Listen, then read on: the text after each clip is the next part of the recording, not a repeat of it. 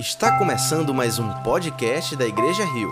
Esperamos que você seja profundamente abençoado com a mensagem de hoje. Fala o nosso coração. Nós precisamos ouvir a tua voz. Nós necessitamos de renovo e esperança. Por isso, apesar de tão limitado, usa-me. E para a glória do teu nome, mais uma vez, essa palavra que sempre nos renovou e fortaleceu.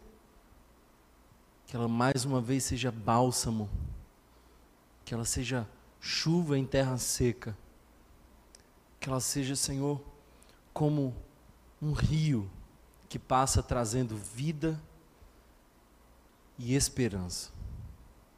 Esse é o desejo do meu coração, em nome de Jesus. Amém. Amém. Ah, queridos irmãos, eu sempre gostei de desenhos animados na minha infância, provavelmente você também. E quem não vai lembrar do Batman, aquele homem que resolvia os problemas, tão notório nos quadrinhos.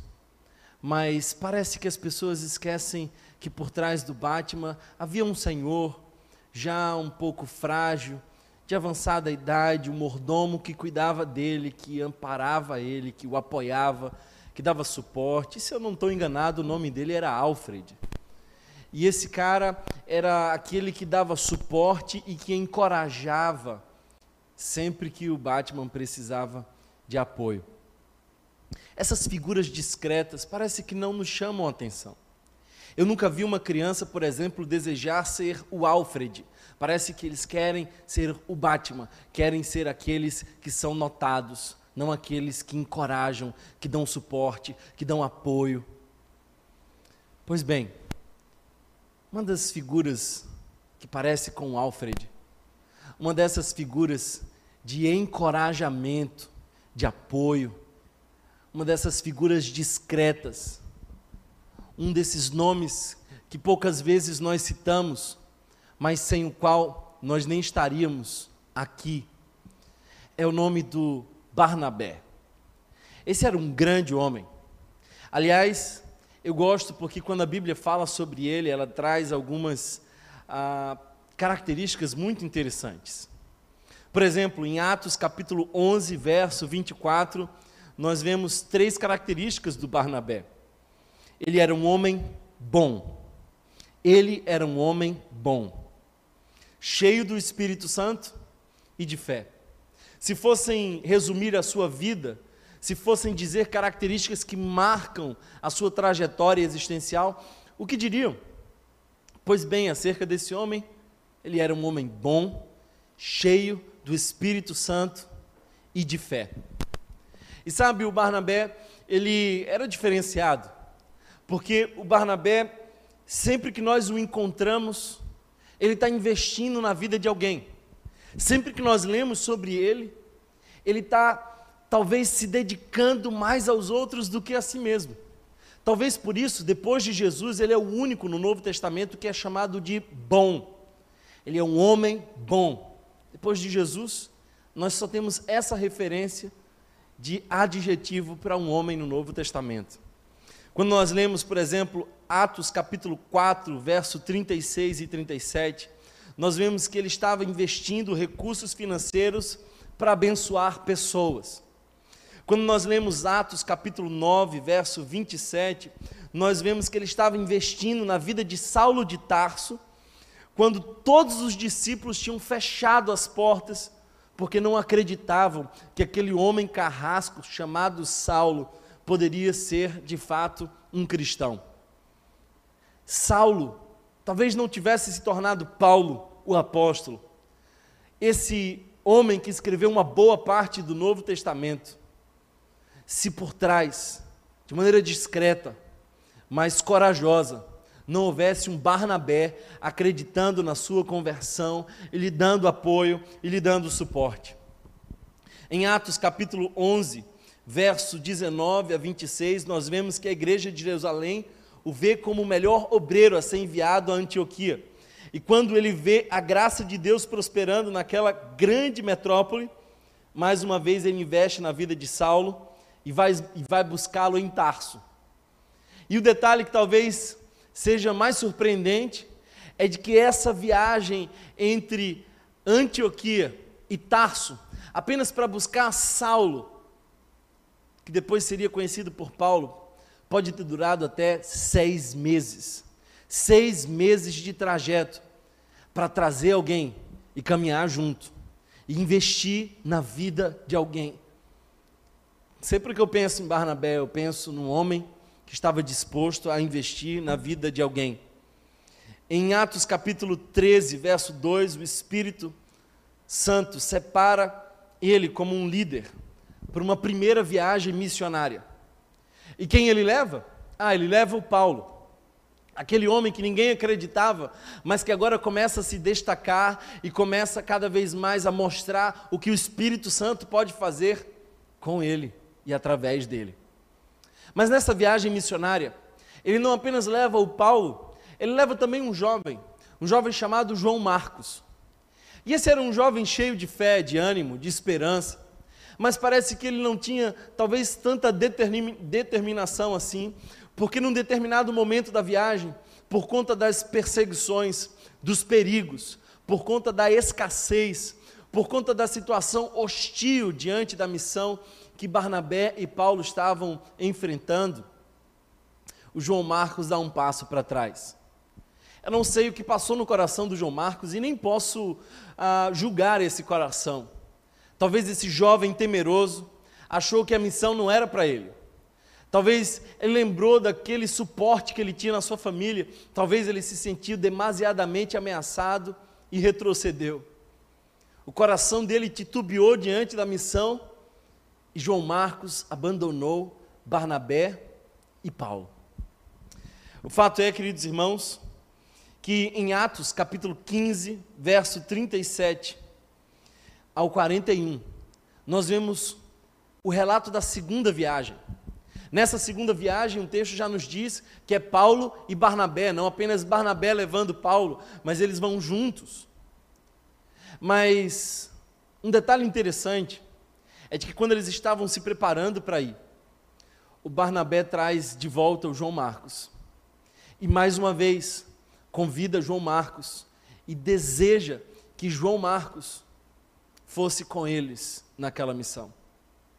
O texto nos diz, e é esse texto que eu gostaria de ler com vocês, Atos capítulo 15, verso 36 a 41. Esse texto nos conta como Barnabé e Paulo se desentenderam. E nesse momento delicado, Barnabé fez o caminho de investir em João Marcos um desconhecido, um menino que já tinha frustrado a expectativa de Paulo, um menino que já tinha decepcionado na missão, mas Barnabé não desistiu dele. O verso 35 diz assim: Mas Paulo e Barnabé permaneceram em Antioquia, onde, como muitos outros, ensinavam e pregavam a palavra do Senhor. Algum tempo depois, Paulo disse a Barnabé: Voltemos para visitar os irmãos em todas as cidades onde pregamos a palavra do Senhor, para ver como estão indo. Barnabé queria levar João, também chamado Marcos, mas Paulo não achava prudente levá-lo, pois ele, abandonando-os na Panfilha, não permanecera com eles no trabalho. Tiveram um desentendimento tão sério que se separaram. Barnabé, levando consigo Marcos, navegou para Chipre, possivelmente o lugar onde Barnabé morava. Mas Paulo escolheu Silas e partiu, encomendado pelos irmãos à graça do Senhor. Passou então pela Síria e passou pela Sicília, fortalecendo as igrejas naquele lugar. Sabe, quando Saulo se converteu, Barnabé estava lá. E Barnabé deu todo o suporte nos primeiros passos desse recém-convertido Saulo. Mas agora chegou a vez de Barnabé dar suporte e dar recomeço a João Marcos. O que parece que Paulo não queria de modo nenhum. Aquilo parece que gerou uma contenda. Barnabé, como seu próprio nome diz, filho da consolação. Parece que queria consolar o coração daquele jovem Marcos. Parece que estava mais interessado em investir na vida daquele que estava começando do que naquele que se mostrava já um grande missionário. Por isso, eles escolheram caminhos opostos, porque às vezes nós, de fato, nos distraímos na missão. Às vezes nós encontramos tropeços na missão. E talvez um dos textos que eu gostaria de entender melhor, quem sabe quando chegar no céu, é essa cena de Barnabé e Paulo se separando. Eu fiquei pensando o que é que nos divide. Nós temos vivido dias onde não nos preocupa apenas a pandemia, o que já seria uma razão mais que suficiente para nos preocupar. Além da crise econômica, nós também temos uma crise política. E claro, os ânimos estão aflorados e as pessoas estão discutindo umas com as outras. E não raras vezes me chegam relatos de pessoas que estão se distanciando. Pessoas que outrora eram amigas, parceiras, quem sabe até familiares, mas nesse momento de tensão e de tanto estresse, estão tomando caminhos opostos. O que é que nos divide? Por que, que nós nos dividimos? Talvez a primeira resposta para essa minha pergunta seja o fato de que nós focamos no problema que nos divide mais do que nas pessoas que nós amamos. Nós focamos muito mais naquilo que elas fazem do que naquilo que elas são. Nós focamos muito mais nos erros e nos problemas do que exatamente em quem elas significam para nós. Por isso, talvez Paulo não permitiu que João Marcos fosse naquela viagem Parece que Paulo estava determinado em enfatizar muito mais aquilo que lhe tinha decepcionado do que a esperança de João Marcos vir a ser também um grande missionário. As nossas discordâncias parecem nos fazer esquecer trajetórias de cooperação, histórias de amizade. Eu lamento muito que essa cena se repete com muita frequência porque nós esquecemos toda a caminhada por conta de um ponto da caminhada. Ah, alguém precisava dizer para Paulo que não era bem assim. Os filósofos chamam isso de a hermenêutica do detalhe. É quando nós olhamos muito mais para um ponto específico do que para o panorama geral. É quando nós estamos muito mais focados em pequenos detalhes que nos dizem aquilo que não nos agrada do que em todo um discurso que nos apoia e que nos anima. Nós somos assim. Nós estamos muitas vezes mais inclinados a nos incomodar com aquilo tão pequeno e esquecer aquilo que é grande e que deveria nos unir. Por que, que nós nos dividimos? Nós nos dividimos porque nós julgamos o outro, e esquecemos que nós fomos alvos da misericórdia de Deus. Talvez um dos imperativos de Jesus mais difícil de cumprir é esse imperativo do não julgueis. Sabe por quê, querido irmão? Porque, infelizmente, nós temos a prerrogativa de nos achar melhores do que o outro. E quando nós olhamos para o outro cometendo um erro que nós achamos que jamais poderíamos cometer, nós o julgamos, nós condenamos, nós assumimos o lugar de juiz do outro. E você não pode ser juiz e réu ao mesmo tempo. Então, é importante lembrar para você que nós somos pecadores, estamos sobre a graça de Deus, mas poderíamos também estar facilmente sobre o juízo dele. Nós fomos alvos da misericórdia.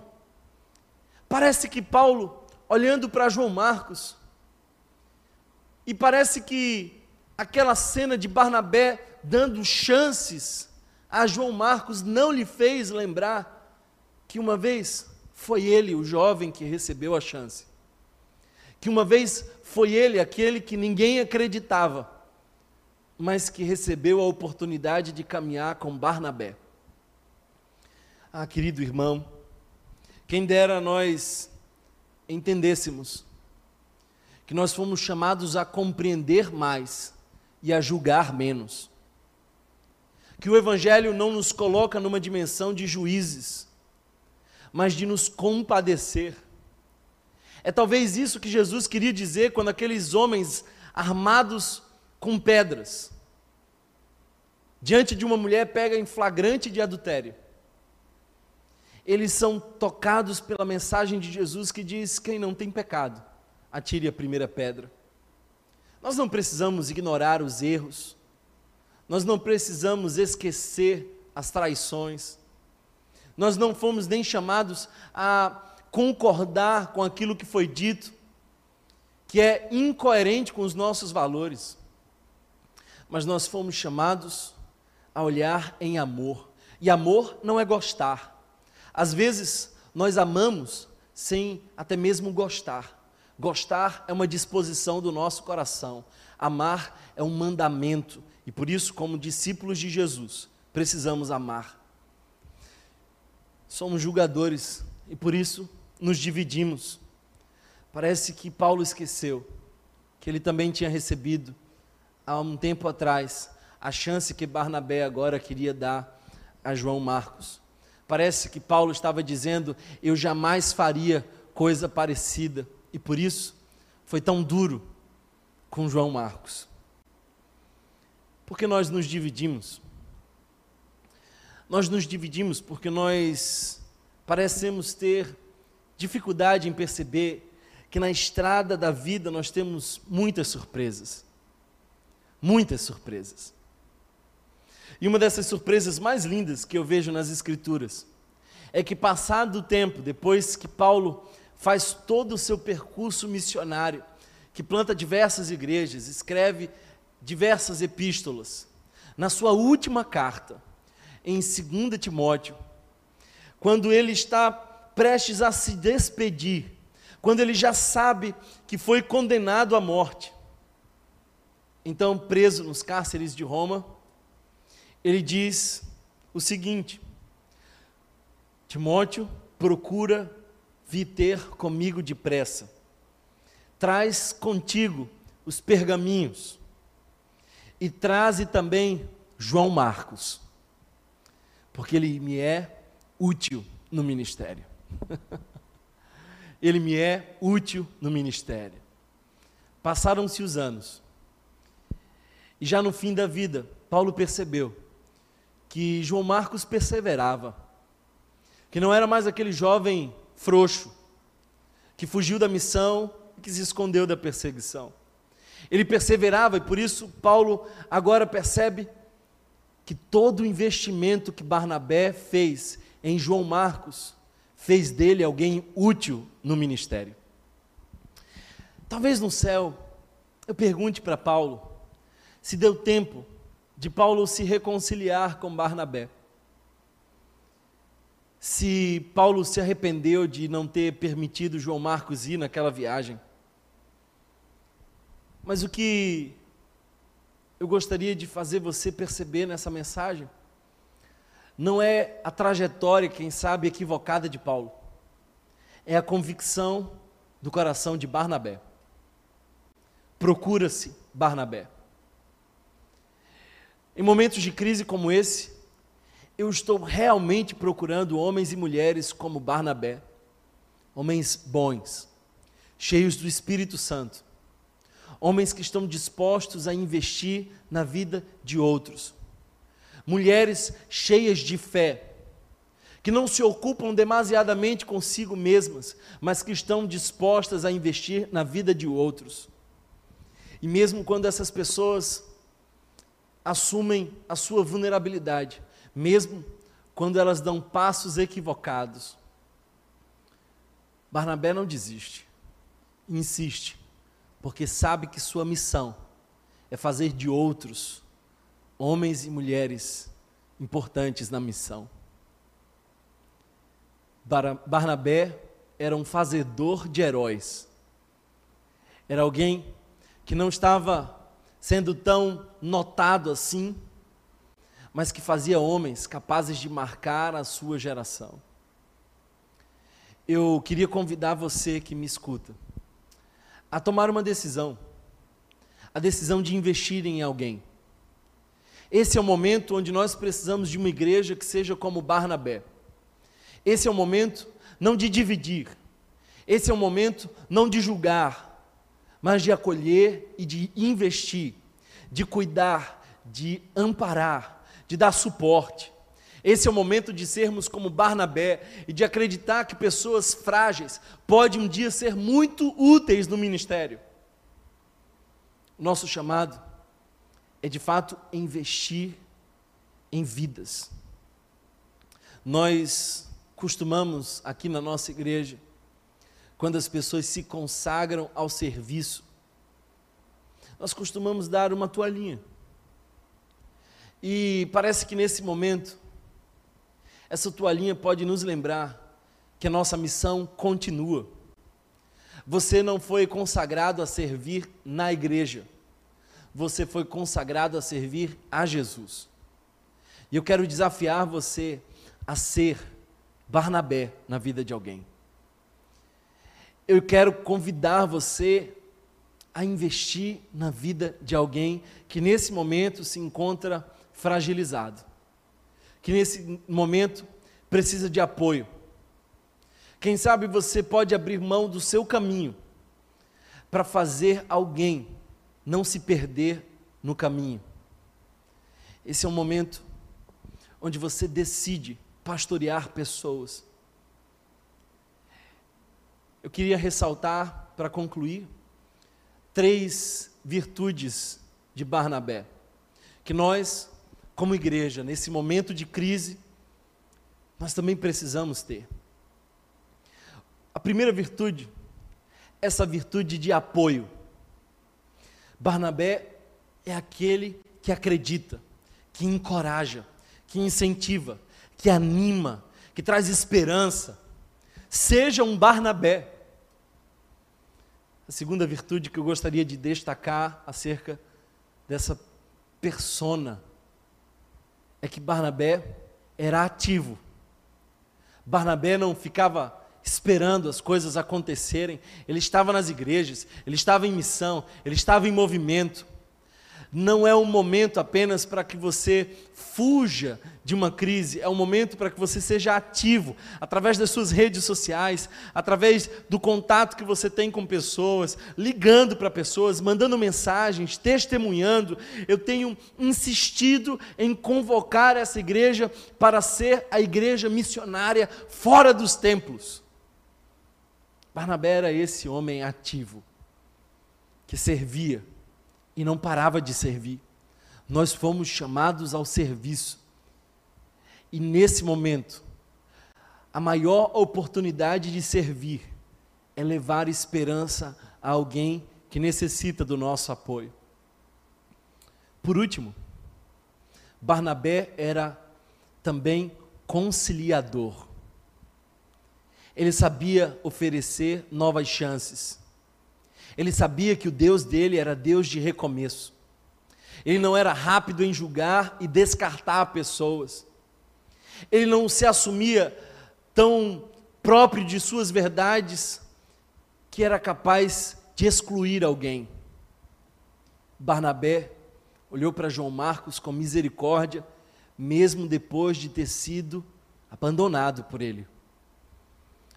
Seja também um conciliador a palavra de Deus nos diz que ele nos deu o ministério da reconciliação.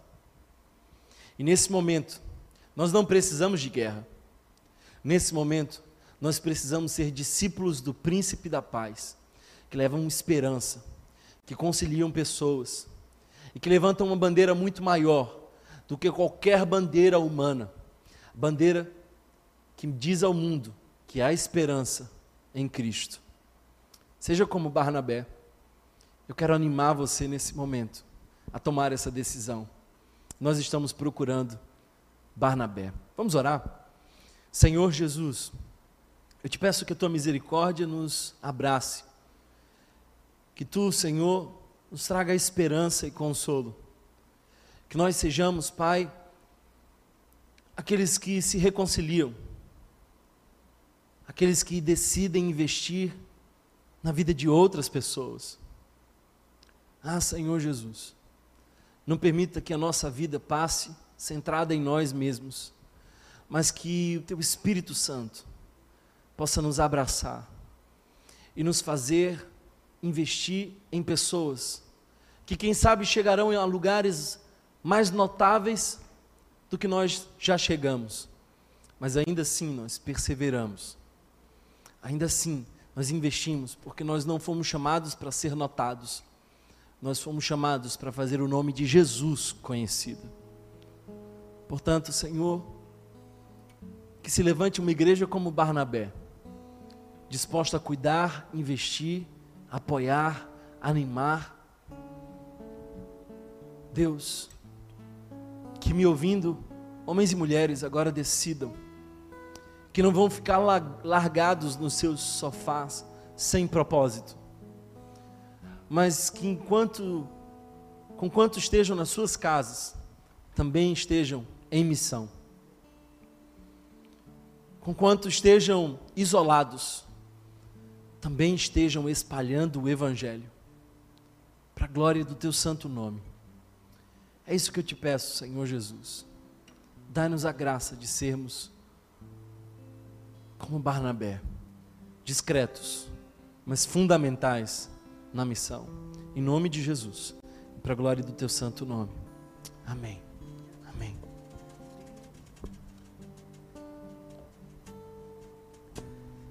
Vou calar meus lábios, vou profetizar,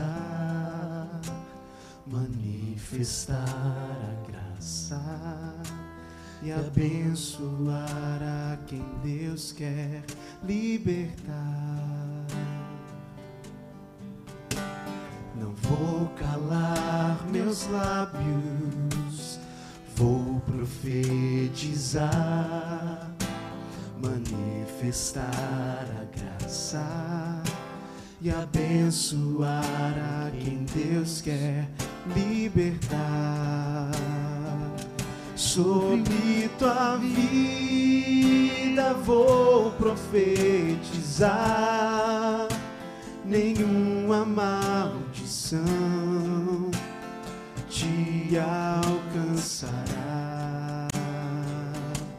Sei que Deus tem para ti um manancial cujas águas nunca se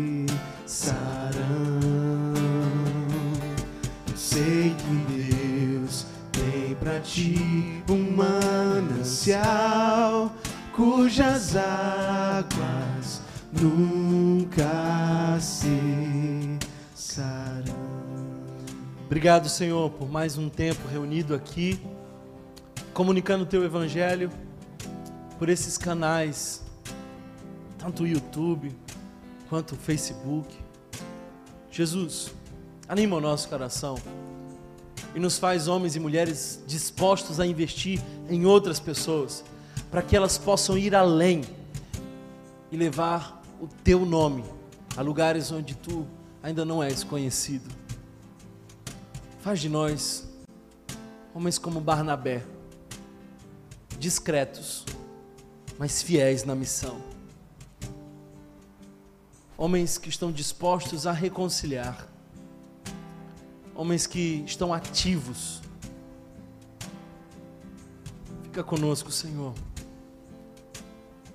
Que o amor de Deus, nosso eterno e bondoso Pai, que a graça revelada no nosso Senhor Jesus Cristo, que a comunhão e as consolações do Divino Espírito Santo sejam sobre todos nós, hoje e para todos sempre.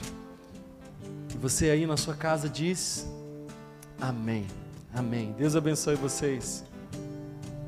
Se você foi abençoado por essa mensagem, compartilhe com alguém, para que de pessoa em pessoa alcancemos a cidade inteira.